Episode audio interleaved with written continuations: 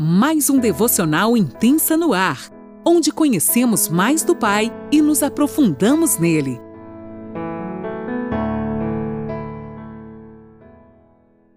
Bom dia, mulheres! Mais uma segunda-feira especial se iniciando e o Pai marcou encontro comigo e com você nesta manhã tão linda.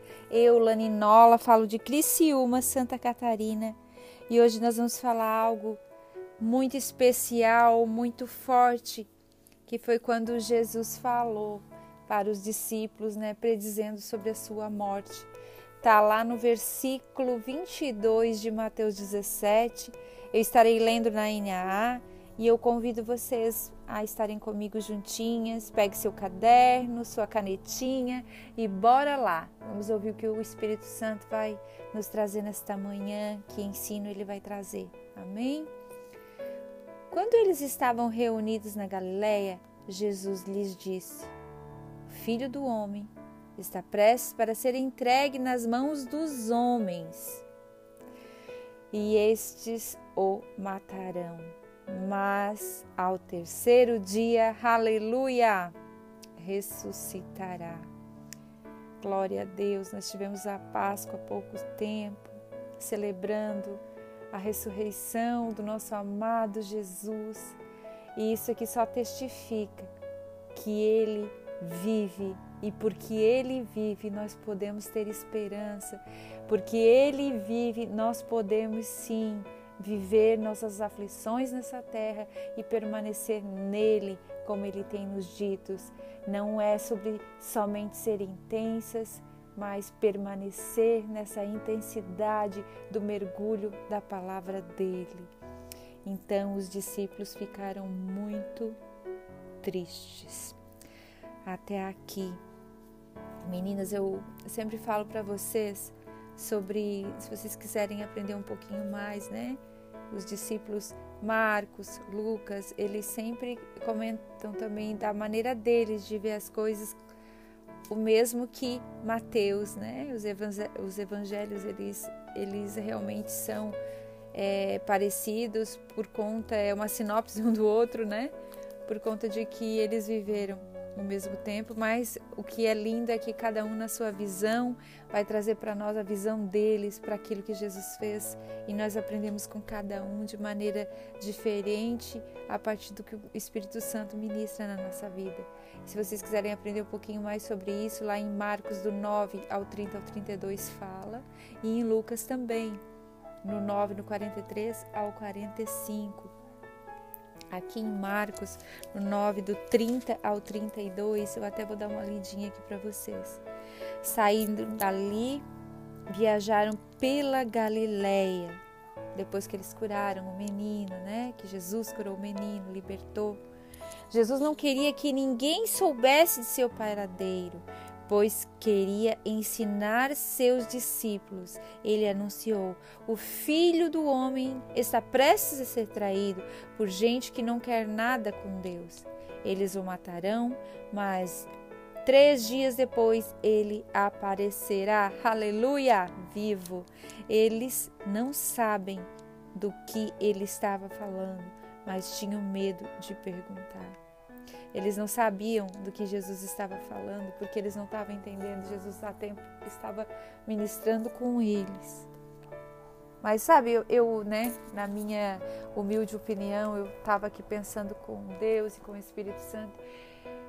Quem gosta de receber notícia ruim, né? Afinal de contas, Jesus estava ali caminhando com eles há tantos dias, eles caminhando com Jesus, né? Aprendendo tanto. E de repente Jesus diz assim: Olha, eu vou morrer. E aquilo ali deixou com certeza os discípulos muito tristes, eles ficaram perturbados, com certeza, sem saber, pois para eles a esperança deles estava indo embora. Ele que disse que viria e ficaria com eles, como agora ele está dizendo que vai morrer, não pode. Eu fico maravilhada em ver como Jesus era pleno em todo o tempo. Ele estava dando essa notícia e ele entendeu o propósito dele nessa terra. Ele era Deus, mas ele entendeu que ele tinha que se fazer homem, eh, se fazer como um homem e morrer naquela cruz para cumprir o propósito do Pai, né? A espiritualidade de Jesus era marcada pela obediência ao Pai. Ele sempre teve uma obediência absoluta e espontânea à vontade do Pai. Ele, a vida dele era distinta, gente. A cruz para ele não foi uma surpresa, estava na agenda. Ele sabia que esse dia ia chegar. Por mais que teve dias dele ter dito Pai, afaste-me esse cálice se fosse possível, né? Mas eu quero a tua vontade sobre a minha vida. Ele não morreu como um mártir ele se entregou. Ele foi para a cruz porque o Pai o entregou por amor a nós. Gente, eu acho lindo porque, tipo, aquela conversa com Moisés e, e, e Elias, como Jesus foi sobre sua partida para Jerusalém. A expressão usada foi êxodos, que quer dizer saída, né? O êxodo foi a libertação do povo de Israel do cativeiro do Egito. Sua morte nos trouxe libertação e vida. Logo que, de, que desceu do monte, Jesus de, demonstrou com muita firmeza que estava indo para a cruz. Ele não estava. É, com certeza, gente, a humanidade dele doía, a humanidade dele ardia, assim como nós temos tantas limitações, essa parte humana dele gritou, né? Afinal de contas, durante o martírio, ele suou gotas de, de sangue, mas ele sempre pediu, Pai, faça a tua vontade. O que, que eu quero que a gente aprenda nisso, com isso nessa manhã? Que apesar das dificuldades, das tristezas, das nossas dores, que a gente possa veemente falar como Jesus falou. Pai, eis-me aqui, que se cumpra a tua vontade sobre a minha vida, que não seja mais eu, que tu viva em mim, Senhor. Essa é a minha oração nesta manhã, que a gente possa dizer, Pai, cumpra a tua vontade sobre a minha vida, pois eu entendo que ela é soberana. Eu entendo que ela é soberana. Eu abro mão da minha vontade. Eu abro mão, Senhor, para viver os teus sonhos, porque eu sei que a tua vontade ela é boa, perfeita e agradável. Embora muitas vezes para minha carne vai parecer sofrimento e dor, mas eu creio que no final é a vitória que está no teu coração. Amém. Deus te abençoe e que essa palavra produza muitos frutos sobre a tua vida.